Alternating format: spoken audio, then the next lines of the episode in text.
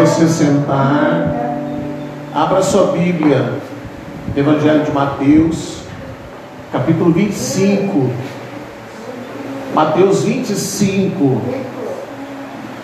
Nós vamos ler três versículos deste capítulo.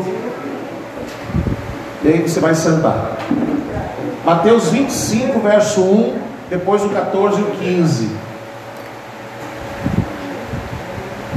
Mateus 25, verso 1, depois o 14 e o 15. Então, o reino dos céus será semelhante a dez virgens que, tomando as suas lâmpadas, saíram a encontrar-se com o noivo. Então, o reino dos céus, amém?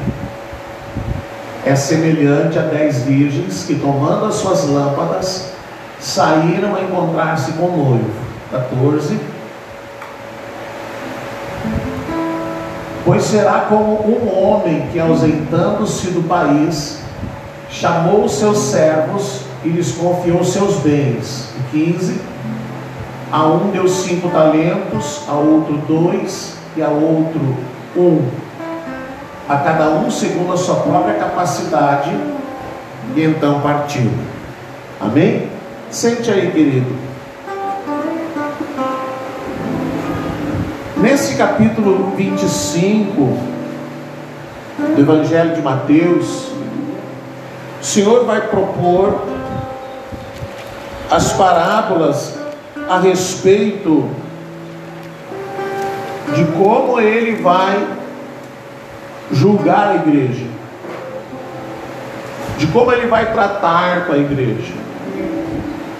E nessa noite eu não vou entrar na parábola em si, nem na parábola das dez virgens, nem na parábola dos talentos, porque nós vamos tomar as duas formas que o Senhor se apresenta à igreja, as duas formas que nós nos apresentamos diante dele e as duas formas que ele se apresenta a nós. Amém? Então é disso que nós vamos falar. É, existe algumas, é, alguns, algumas distorções quando se interpretam essas parábolas, porque, primeira coisa, elas estão se referindo à igreja, amém? Elas estão se referindo à igreja, ela está se referindo aos salvos. É, alguns dizem que o Senhor está se referindo a quem é salvo e a quem não é salvo, tanto na primeira parábola quanto na segunda. Mas como que o Senhor chamaria é, de virgem aqueles que não são salvos, que estão esperando o noivo? E como o Senhor chamaria de servo aqueles que não são salvos? O que acontece é que quando existe uma uma colocação que é positiva, que é favorável aos salvos, então alguém diz: o Senhor está se referindo aos salvos. Mas aí, quando há uma palavra dura, há uma palavra de disciplina, há uma palavra de correção ou até de punição, Aí a pessoa diz: aqui o Senhor está se referindo aos perdidos, pela forma severa como o Senhor trata. Mas a primeira coisa que nós precisamos entender, tanto a primeira parábola quanto a segunda, ela está se referindo aos salvos. As dez virgens são dez salvos. E os servos que recebem os talentos também são servos do Senhor. De forma alguma ele chamaria de servo um ímpio. De forma alguma ele chamaria, colocaria entre os salvos alguém que é perdido e dissesse: aqui estão é, entre eles cinco virgens. Como que uma pessoa que não é salva estaria esperando o noivo? Então, esse é o primeiro erro. O segundo erro é, é o de julgar que uma palavra dura não é para nós que uma palavra pesada não cabe a nós, porque a ideia que se tinha era que as palavras duras eram para os ímpios. Isso vem de uma herança religiosa. De um modo geral, existem dois tipos de grupos teológicos. E eu vou só falar um pouquinho sobre isso para você entender por que, que muitos de nós, como eu, tivemos dificuldades de nos mover no Evangelho do Reino. Então existem dois grupos teológicos. O primeiro são os arminianos. E os arminianos, a grande maioria dos evangélicos é, no Brasil são arminianos. E a grande, a grande, é, existem algumas outras questões teológicas, mas o braço forte dos arminianos dizem que uma pessoa pode perder a salvação. Então, o que, que acontece muitas vezes no meio evangélico? Você já, você deve lembrar dos tempos que você ia nos cultos, e aí cada vez que alguém pregava sobre salvação, dez pessoas se levantavam, pessoas que já eram batizadas, pessoas que já, já eram patrimônio da igreja, se levantavam para de novo receber Jesus, para de novo aceitarem Jesus. Mas por quê? Porque na sua mente ele pensava: eu pequei, eu falhei, eu transgredi e portanto perdi a salvação.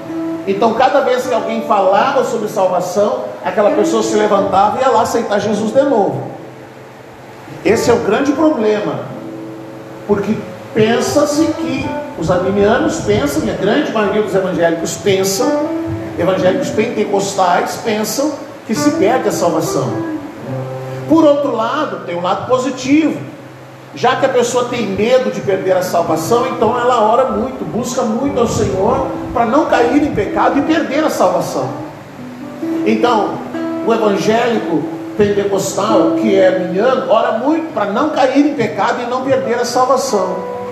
Mas aí nós temos uma outra ala que são os calvinistas, que normalmente são os, os reformados, enfim, que, que seguem a visão dos calvinistas. E os calvinistas dizem: nós não perdemos a salvação. É ótimo, está certo, não perdemos a salvação. Aí você vai me dizer, tá então, pastor, nós do reino somos calvinistas? Não. Por que não? Porque os calvinistas creem que já que não se perde a salvação, então vamos fazer tudo o que deva fazer, porque não perde a salvação. Mas eles não creem que haverá um tribunal de Cristo. Eles não creem que a igreja vai comparecer diante do Senhor e que o Senhor irá trazer disciplina sobre a igreja. Eles não creem que nós, salvos, é, iremos passar pela, pelo tribunal de Cristo. Eles não creem quando a palavra traz duras disciplinas para os salvos. Então, como eles, os calvinistas, creem que não perde a salvação, eles também não oram para não cair em pecado. Então não se importam muito com santidade, porque afinal de contas já estão salvos, estão só esperando a hora de se levantar e receber o seu galardão, porque eles creem que receberão somente os galardões. Então existe esse problema. Nós não somos nem arminianos, embora por tradição religiosa fôssemos no passado, a grande maioria de nós, mas também não somos calvinistas, porque nós cremos que a salvação é eterna, mas nós também cremos que haverá um juízo sobre a igreja, haverá também um tribunal de Cristo, que a palavra de Deus nos fala. Nesta parábola, Jesus fala sobre isso. Então, quando se crê que Jesus vai chamar os salvos, e os salvos se apresentarão diante dele só para serem elogiados e receberem os seus galardões, e que não importa qual foi o seu estilo de vida, isso se torna um problema. Então Jesus vem e ele conta a parábola das dez virgens e a parábola dos talentos. Então Jesus se apresenta para as dez virgens, ele é quem? Quem que ele é? O noivo. Para as dez virgens, ele é o noivo, versículo 1 do capítulo 25 fala sobre isso. Então o reino dos céus será semelhante a dez virgens que, tomando as suas lâmpadas, saíram a encontrar-se com o noivo. Para as dez virgens, ele se apresenta como noivo. Mas para os servos que recebem os talentos, ele se apresenta como quem? Como o Senhor.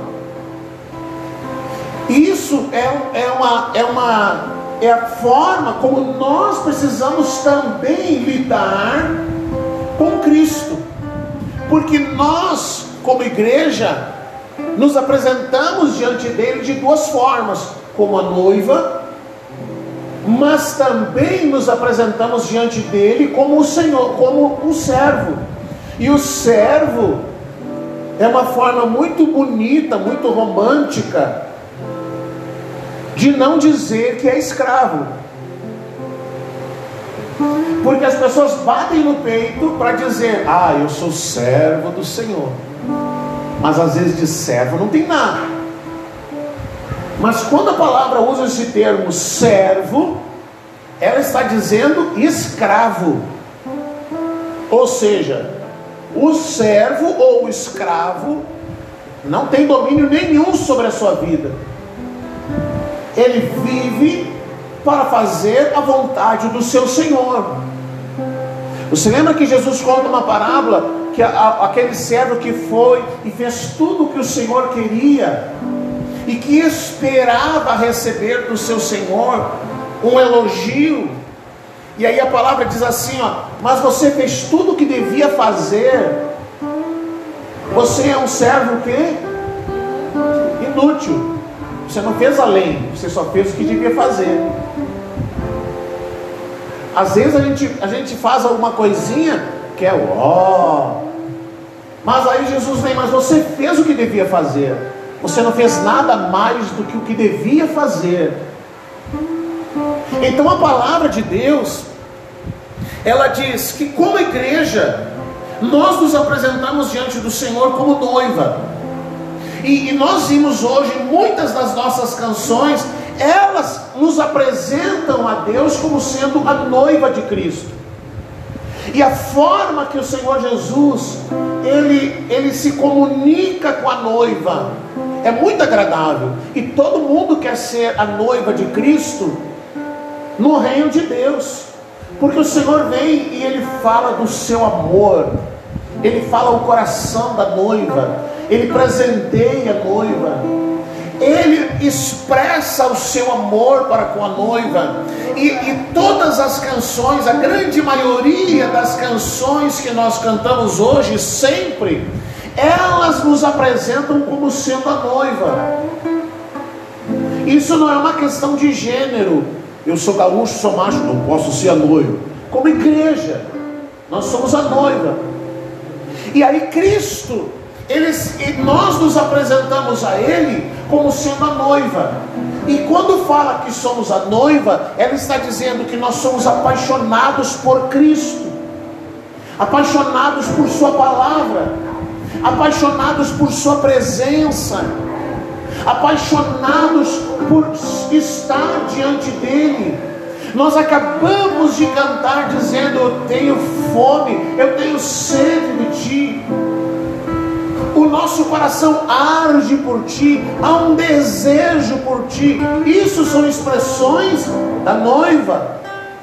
Mas nessa parábola nós vemos que é, é, essa lâmpada, a lâmpada que as virgens traziam, esperando o noivo, está falando de alguma coisa interna.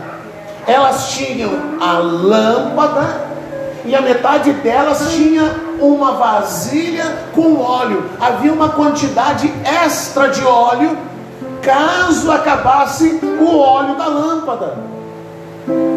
E você sabe da parábola que cinco tem muito pouco óleo e elas saem para comprar este óleo. E quando elas voltam é tarde demais. Quando elas voltam é tarde demais, elas não tinham, não tinham óleo. E como tardou, como demorou a chegada do noivo, como o noivo demorou para vir, lá no começo é, da igreja primitiva, eles trabalharam arduamente para anunciar o Evangelho, porque Jesus disse: esse Evangelho do reino seria pregado em todo o mundo e então virá o fim. Então, esses irmãos do primeiro século, esses irmãos da igreja primitiva, eles esperavam que Jesus voltasse a qualquer momento. Eles esperavam que qualquer dia Jesus retornasse, naquele tempo, naqueles dias, porque as parábolas, a, a, as profecias a respeito da volta do Senhor, elas estavam se cumprindo intensamente naqueles dias. Aquele tempo era um tempo muito profético a perseguição, a morte dos cristãos, vão entregar alguém da família, vão entregar, a família vai entregar aquele que, que é salvo. E essas palavras elas foram se cumprindo, então eles trabalharam para conquistar o mundo inteiro da sua época, para anunciar o Evangelho no mundo inteiro, porque eles imaginaram: se nós trabalharmos rapidamente, se nós formos firmes no nosso trabalho, no nosso serviço, Jesus virá. Mas aí Jesus conta essa parábola e diz: o noivo demorou para vir, e muitas, e elas dormiram. Elas dormiram, elas, elas cansaram esperando. E a palavra então, ela está falando de alguma coisa que é de dentro de nós. O que é que está dentro de nós? A lâmpada acesa, nós já sabemos, é a salvação. Ela está dentro de nós. O Senhor colocou dentro de nós a sua vida. A vida de Deus está dentro de nós. A vida Zoe está dentro de nós. Está dentro de todos os que são salvos. Mas a parábola nos faz entender que o Senhor, quando Ele quando a igreja se apresentar diante do Senhor, embora como noiva, ele não vai buscar apenas se a lâmpada está acesa, porque aquelas que tinham a lâmpada acesa e não tinham o óleo, elas foram rejeitadas de entrar. Quando elas chegaram lá, elas se demoraram para buscar o óleo, elas não estavam prontas para a chegada do noivo quando elas chegaram lá, o que, que o Senhor disse? O que, que o Senhor diz? Não conheço. Verso 13, 12. Não conheço. Elas bateram, volta ali no 11. Mais tarde chegaram as virgens nécias, clamando: Senhor, Senhor, abre-nos a porta. Mas ele respondeu: Em verdade vos digo, não vos conheço. Ele não está dizendo, vocês não são salvas. Ele está dizendo, eu não reconheço o estilo de vida que vocês viviam. Eu não conheço esse estilo de vida que não tem azeite. Esse estilo de vida que não é cheio do Espírito Santo. Então o que, que o Senhor está dizendo para a noiva? E para a noiva ele fala de uma forma amorosa. Olha, não basta ter a lâmpada acesa, é preciso ter azeite. Não basta apenas ser salvo, é preciso ser cheio do Espírito Santo. Não basta apenas passar pela cruz, mas é preciso descer da cruz cheio do Espírito Santo para poder governar com Cristo para poder vencer o pecado, para poder vencer as dificuldades da carne, para poder lidar com a carne. Então Jesus vem e, eles, e nós nos apresentamos como a noiva e ele se apresenta a nós como noivo. Mas mesmo sendo o noivo, ele foi duro com aqueles, com aquelas é, virgens que não tinham óleo. Quando elas chegaram na expectativa de entrar, já que eram salvas, já que haviam sido, as lâmpadas estavam acesas, ele disse: Não, vocês não vão entrar, vocês não vão entrar. Mas aí no, na parábola seguinte, agora ele começa dizendo: Será como um homem que ausentando-se do país? Quem é o homem que se ausentou do país? Hã? Quem é o homem que chamou seus servos, deu a eles talentos e se retirou para um lugar distante? Cristo. Chamou a sua igreja, chamou os seus servos e deu a eles talentos, deu a eles dons, deu a eles habilidades, deu a eles segundo a sua capacidade, mas ele diz: esse Senhor, este homem que é Cristo, chamou os seus servos e lhes confiou os seus bens. E aí o verso 15 diz: E deu a cada um talentos. Então agora, de bens, do verso 14 do verso 15, agora são talentos. E aí ele deu para esses servos talentos. Mas agora eles não está mais lidando com a igreja de uma forma amorosa. Agora ele é um Senhor e um Senhor severo. Mas quando a palavra diz que ele chama os seus servos e dá a eles os talentos, a palavra agora não está falando de alguma coisa dentro de nós ela está falando de algo externo. Ele está dizendo que alguém foi lá e trabalhou esses talentos, alguém foi lá e negociou esses talentos, alguém foi lá e se esforçou para ganhar mais talentos, porque sabia que iria se apresentar diante do Senhor, e agora esse Senhor quer saber o que fizemos com os talentos. Agora, quando nos apresentamos diante dele, não mais como noivo, mas como Senhor, ele quer saber o que nós temos para lhe mostrar. Ele quer saber o que nós fizemos. Está falando de um serviço. Está falando de algo que realizamos em prol do seu reino. Ele deu a cada um de nós o seu Espírito Santo, Ele deu a cada um de nós é, é, a salvação, Ele deu a cada um de nós a, a vida Zoe dentro de nós, e nas nossas mãos Ele colocou dons, Ele colocou habilidades, Ele nos capacitou, Ele deu unção para que a gente pudesse sair e trabalhar com os bens que Ele nos deu e para depois apresentar a Ele, Senhor, foi isso que eu fiz com o que o Senhor me deu. Se para a noiva ele quer saber o que tem dentro do coração, para o servo ou para o escravo, ele quer saber o que nós estamos fazendo em prol do seu reino. O que nós estamos fazendo para estabelecer, para ampliar esse reino.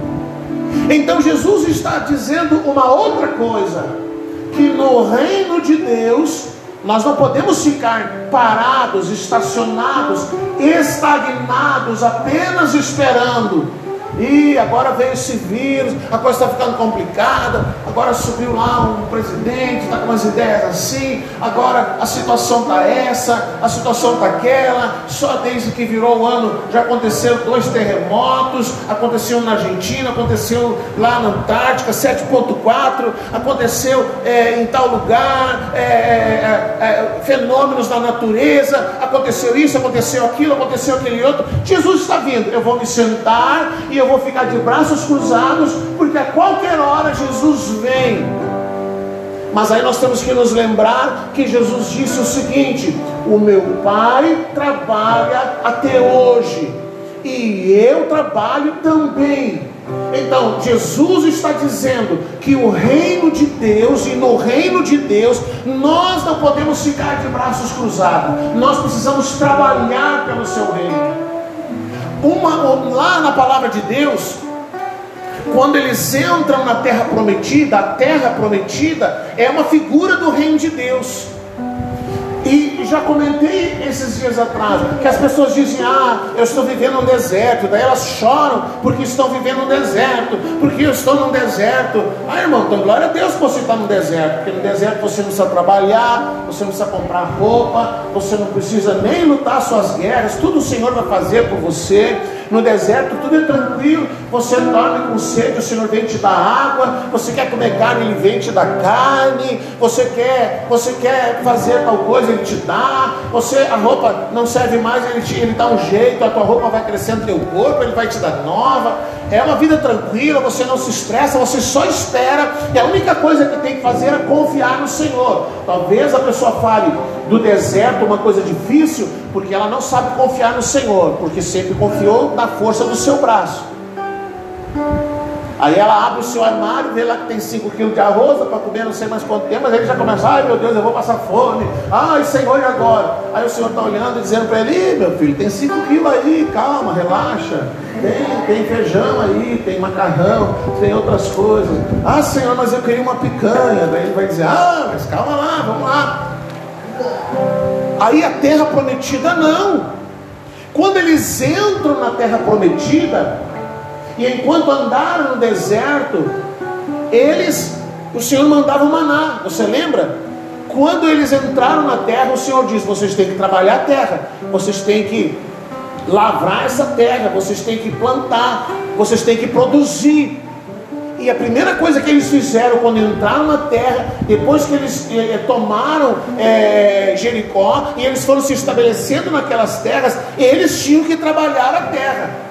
Então tinha, tinha neguinho lá de 40 anos que nunca tinha pego uma enxada na mão. E aí o Senhor diz: agora você tem que virar terra. Você está entendendo a diferença? Agora você tem que virar terra. O cara usou 40 anos aquele terno bonito de linha, Pierre Cardan, aí agora começou a apodrecer. Começou a apodrecer o negócio, ele teve que produzir roupa. As mulheres tiveram que hipotear, produzir roupa para a família, ligeiro, porque a coisa foi apodrecendo rápido. E aí, quando veio a primeira colheita, no dia em que eles colheram a primeira produção, parou de vir maná, acabou, não tinha mais moleza, agora eles tinham que trabalhar. Eles tinham que produzir a terra, eles tinham que confeccionar a sua própria roupa, eles tinham que fazer o seu próprio calçado, eles tinham que ah, é, produzir as suas armas, eles tinham que ir para a batalha. Eles morreram na batalha, porque a terra de Canaã, a terra prometida, ela não era um lugar para ficar na moleza assim, preguiçoso, só esperando e tal. Não, eles tinham que trabalhar. A vida na terra de Canaã era muito mais difícil, era muito mais complicada. Quando eles se deparam com Jericó, eles têm que entrar na batalha. Eles têm que confiar no Senhor, mas cada um teve que avançar na sua frente com uma espada e matar o inimigo. Eles não puderam, não podiam só ficar esperando. Teve um milagre do som da trombeta derrubar os muros, mas o resto era com eles. Eles tinham que trabalhar. E quando o Senhor vem na parábola e ele diz: O Senhor deu aqui os talentos e foi embora, mas um dia ele volta. E ele volta e quer saber o que nós fizemos. Jesus está dizendo: Ei meu filho, eu te dei salvação, amém, glória a Deus. Você não está na cruz para morrer que nem aquele homem, você está bem vivo, bem forte, bem saudável. Agora que você está salvo, você tem que trabalhar pelo reino. O Senhor te deu tudo o que você precisava para trabalhar em prol do seu reino. O Senhor te deu o Espírito Santo. O Senhor te ensinou a orar. Ele ainda disse: O meu Espírito vai com vocês. Ele vai guiar vocês. Ele vai ensinar vocês. Tudo que vocês precisam, o Espírito Santo vai lhes ajudar. Mas quando ele vier, ele não vai chamar o Espírito Santo e perguntar: e aí, o que, é que tu fez com eles? Ele não vai chamar o Espírito Santo, ele vai chamar os servos.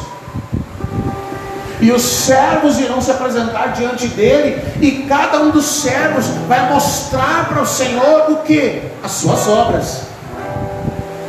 Vai mostrar para o Senhor as suas obras.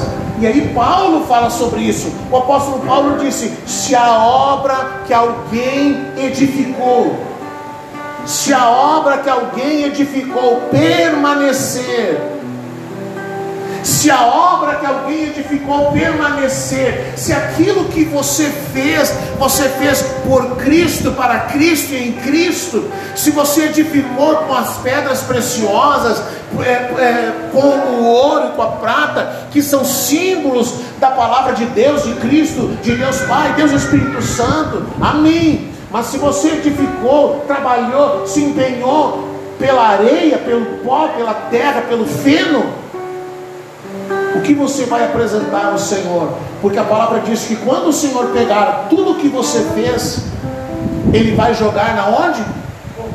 No fogo. Ele vai jogar no fogo. Por isso que ele diz que nós temos que edificar no ouro, na prata e nas pedras preciosas. Porque essas coisas, quanto mais fogo tiver, mais fica refinado. Agora, se você pegar a lenha, o feno, a palha e colocar no fogo, o que, que vai acontecer? Ela vai sumir, ela vai se consumir. E aí o Senhor diz assim: ó, será salvo, mas passando pelo fogo. Será salvo, mas passando pelo fogo. Porque não basta alguém pensar, eu sou salvo e chega, tá bem, amém, glória a Deus. Não, você precisa do Espírito Santo. Você precisa ser cheio do Espírito Santo. Você precisa buscar o Espírito Santo. Você precisa aprender a depender do Espírito Santo. Você precisa aprender a orar. Você precisa aprender a buscar o Senhor. Você precisa aprender a orar quando vai fazer um negócio. Precisa aprender a orar quando vai fechar um compromisso. Você precisa aprender a orar quando vai buscar um, um, um trabalho. Você precisa aprender a orar quando vai tomar uma decisão a respeito da sua vida, para que a vontade de Deus ela possa permear o teu caminho e as tuas decisões. Você precisa aprender a orar na hora que vai casar, na hora que vai namorar, na hora que vai constituir uma família, porque o Espírito Santo precisa guiar você em todas essas coisas para que você possa viver dentro do propósito de Deus. E para que você possa constituir uma família onde o propósito de Deus vai se cumprir onde a vontade de Deus vai se cumprir, onde o que Deus quer realizar na sua vida vai se cumprir. Quantas vezes nós encontramos alguém que é uma bênção, é cheio do Espírito Santo, mas de repente escolhe errado, constitui errado a sua família e destrói todo o seu caminho com o Senhor. Ele afastou-se do propósito, porque se colocou num jugo desigual colocou-se num jugo desigual e agora ele, ele precisa resolver aquele problema primeiro. E como que vai resolver? Nós precisamos aprender. A questão é que nós, cristãos modernos, as coisas são muito fáceis para nós. Quer ver só? Quando você não tem dinheiro, o que, que você faz? Não tem dinheiro? Vou no banco. Vou lá no banco. Não tem crédito? Vou lá no banco, faço financiamento. Vou comprar um carro, não tem dinheiro? Faço financiamento. Aí eu vou comprar um móvel, eu não tenho dinheiro, mas eu tenho crédito, eu vou lá e. A pessoa jamais, jamais ela pensa na hora em que ela vai fazer um negócio, na hora que ela precisa fazer um negócio, na hora que precisa comprar alguma coisa, jamais ela pensa em parar e pensar e dizer assim: será que é isso que o Senhor quer? Será que o Senhor quer mesmo que eu troque esse meu jogo do sofá por um outro? Isso aqui não me serve mais. Será que é isso que o Senhor quer? Será que é isso que o Senhor deseja? Não, a pessoa olhou, olhou, ah, não quero mais, vai lá e troca e pronto. Ele não para para orar, para perguntar para o Senhor se é isso que ele quer. Ele simplesmente vai lá e resolve. Simplesmente vai lá, fala com o gerente do banco, vai lá, procura o Alessandro, quero financiamento, eu, o Alessandro financia para ele lá 50 mil, resolveu o problema dele. Mas ele não perguntou se, foi, se o Senhor queria que ele fizesse isso.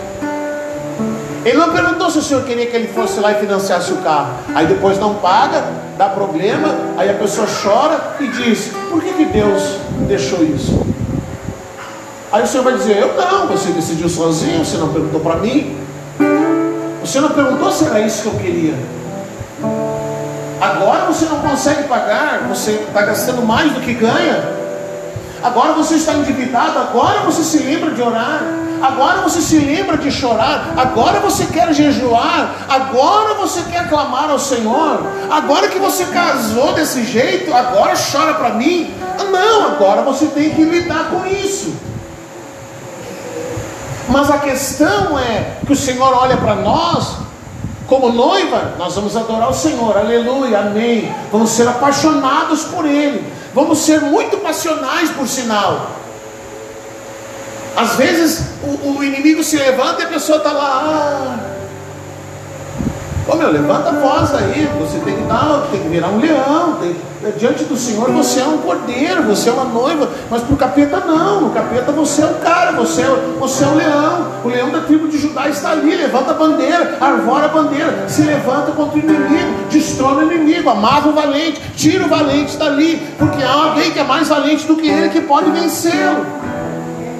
Mas fora isso, externamente, nós somos servos, e como servos, nós temos que trabalhar em favor do seu reino.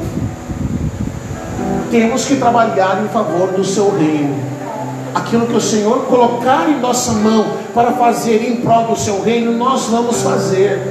Nós não podemos, de forma alguma, dizer: ah, mas eu não vou fazer. Acho que foi quinta nós estávamos aqui conversando. Olha, aí precisa fazer alguma coisa. Ah, ninguém pode, ninguém, ninguém consegue. Vamos fazer um ensaio, ninguém pode ensaiar. Vamos fazer, vamos limpar a igreja, ninguém pode limpar. Vamos fazer tal isso, isso que são coisas mínimas. Vamos fazer tal coisa, ah, não dá. Vamos orar, vamos adorar o Senhor, ah, não dá. É, eu estou trabalhando agora, eu tenho coisas para fazer. Mas o que o Senhor, quando o Senhor vier e nos apresentar diante dele como servos, como escravos, ele não quer saber, ele não vai nos perguntar, e aí Fernando, o que, que tu fez? Que, tem para me mostrar? Daí eu vou mostrar, ah Senhor, eu limpei tantas piscinas. E você vai dizer, o que, que tem a ver com as piscinas com o meu rei? Não tem nada a ver. Não tem nada a ver o que você fez ou não fez. Se você se cansava fazendo isso, isso é um problema teu. Que tu não te preparou antes para a vida e agora está fazendo isso. Eu quero saber o que você fez pelo reino. Eu quero saber o que você fez pelo meu reino. O que você tem para apresentar? Quantas vidas você ganhou?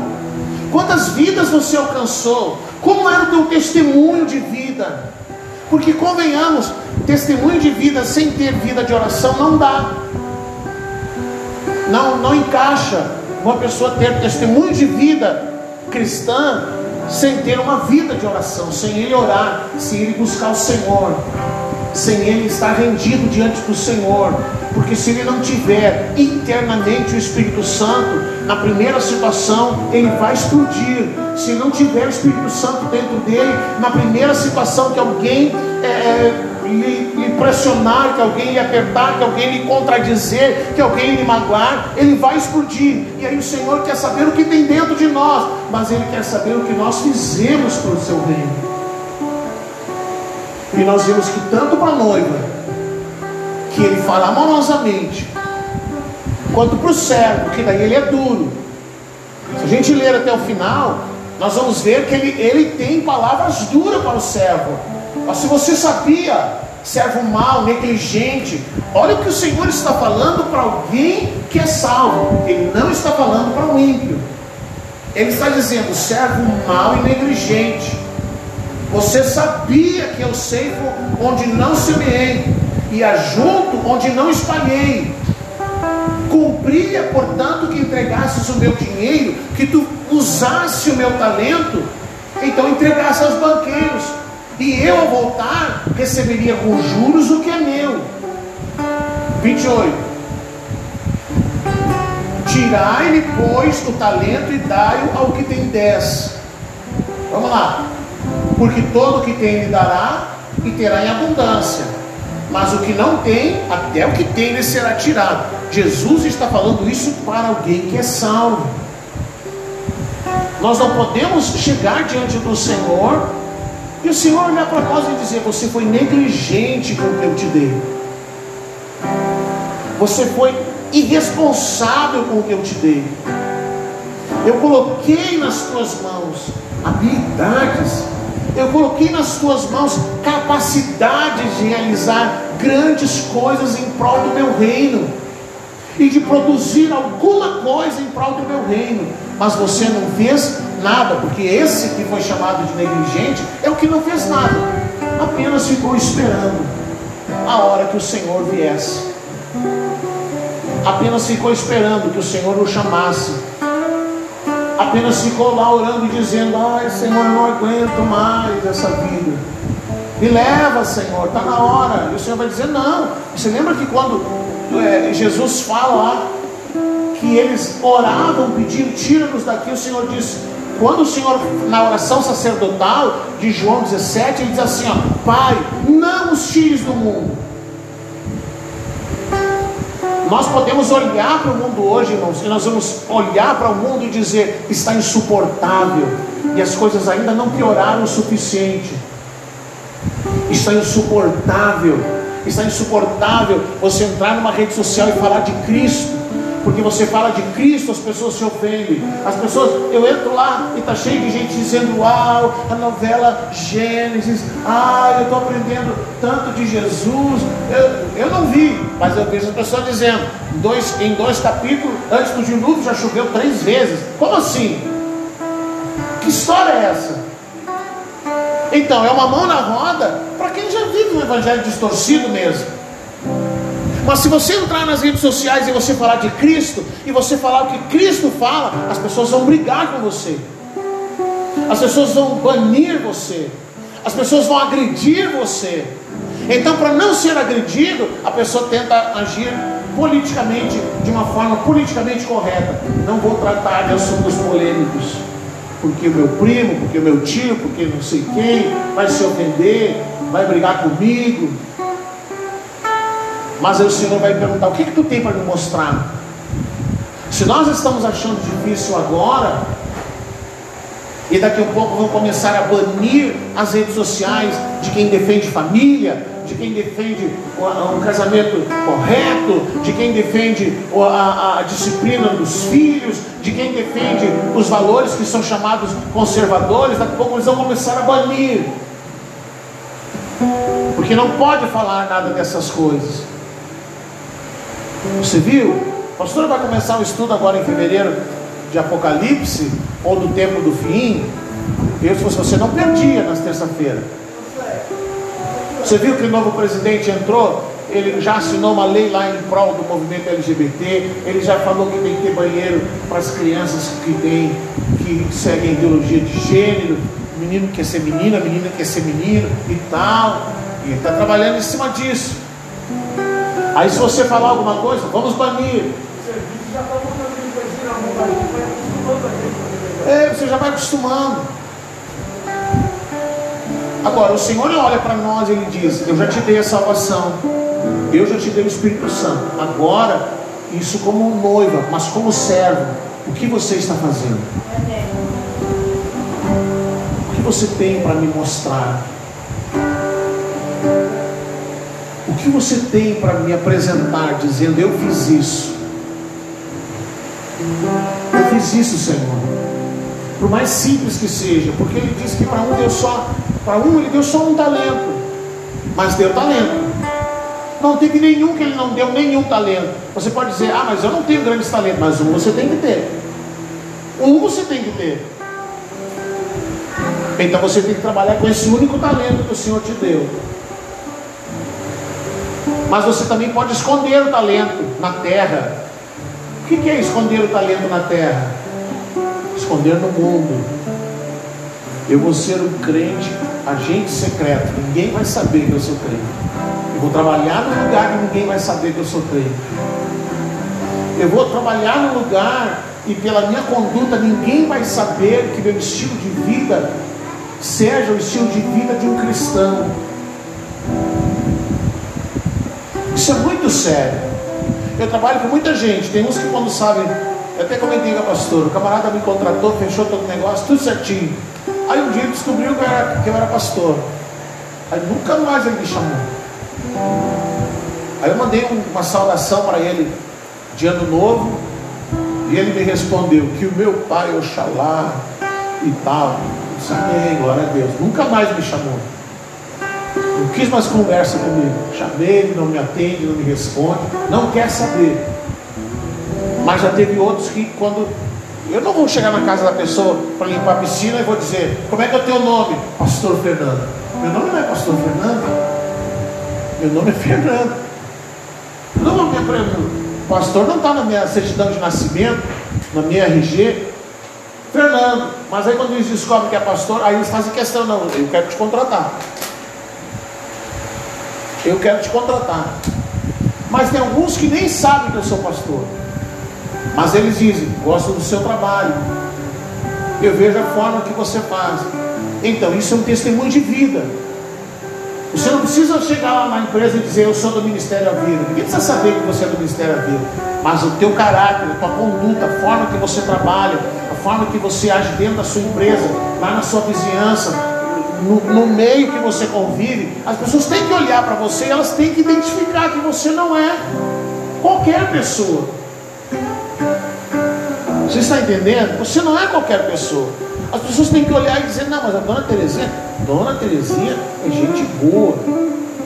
E às vezes dizer que é gente boa é o jeito de dizer, é um cristão, é um bom vizinho, é uma pessoa que trata bem os outros.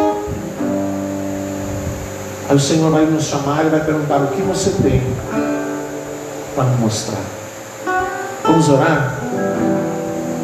Vamos ficar de pé?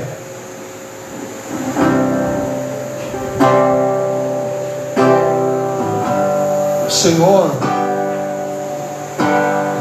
já acendeu a sua lâmpada.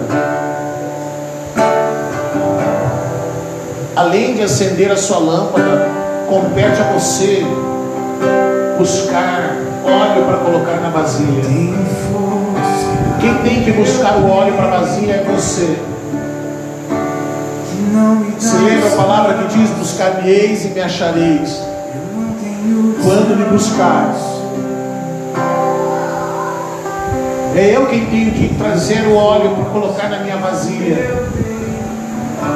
E com esse óleo dentro da minha vasilha, eu vou poder servir ao Senhor. Eu vou poder trabalhar o meu talento. A nossa oração nessa noite é que não nos falte o óleo e que nós saibamos trabalhar com os talentos que o Senhor nos deu. Você talvez precise identificar o que, que o Senhor me deu. Qual foi o dom que Ele me deu? Qual foi o dom que Ele me deu? Santo me deu? O que, o Senhor me deu?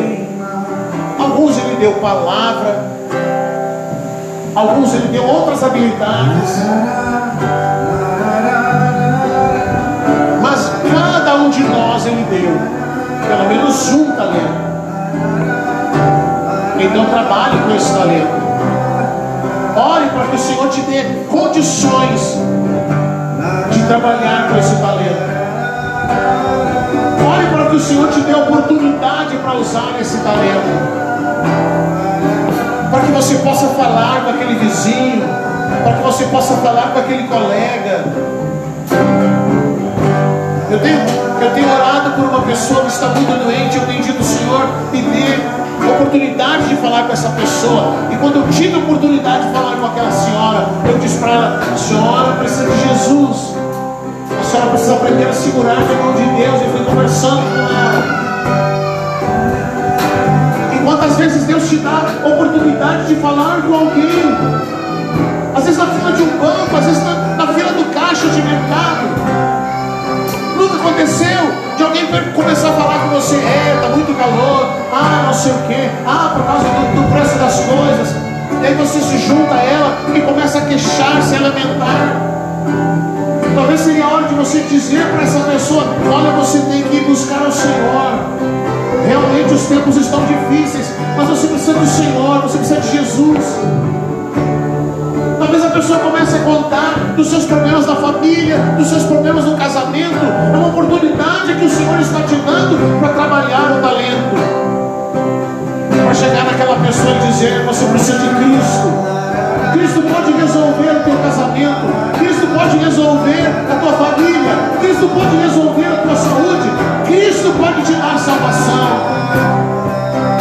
Pai, nós precisamos que o Senhor nos dê graça para encher o nosso vaso de azeite, Senhor, de encher a nossa botija de azeite, que haja fome dentro de nós, que haja sede dentro de nós, que haja desejo ardente por ti como uma noiva deseja ansiosamente encontrar-se com o seu noivo. Que haja paixão na nossa busca por ti. Que haja paixão na nossa busca por ti, Senhor. Que tenhamos fome por ti. Que tenhamos sede por ti, Senhor. porque tu disseste enchei-vos do Espírito, isso é uma responsabilidade nossa. Buscar-me-eis e me achareis. Eu preciso buscar.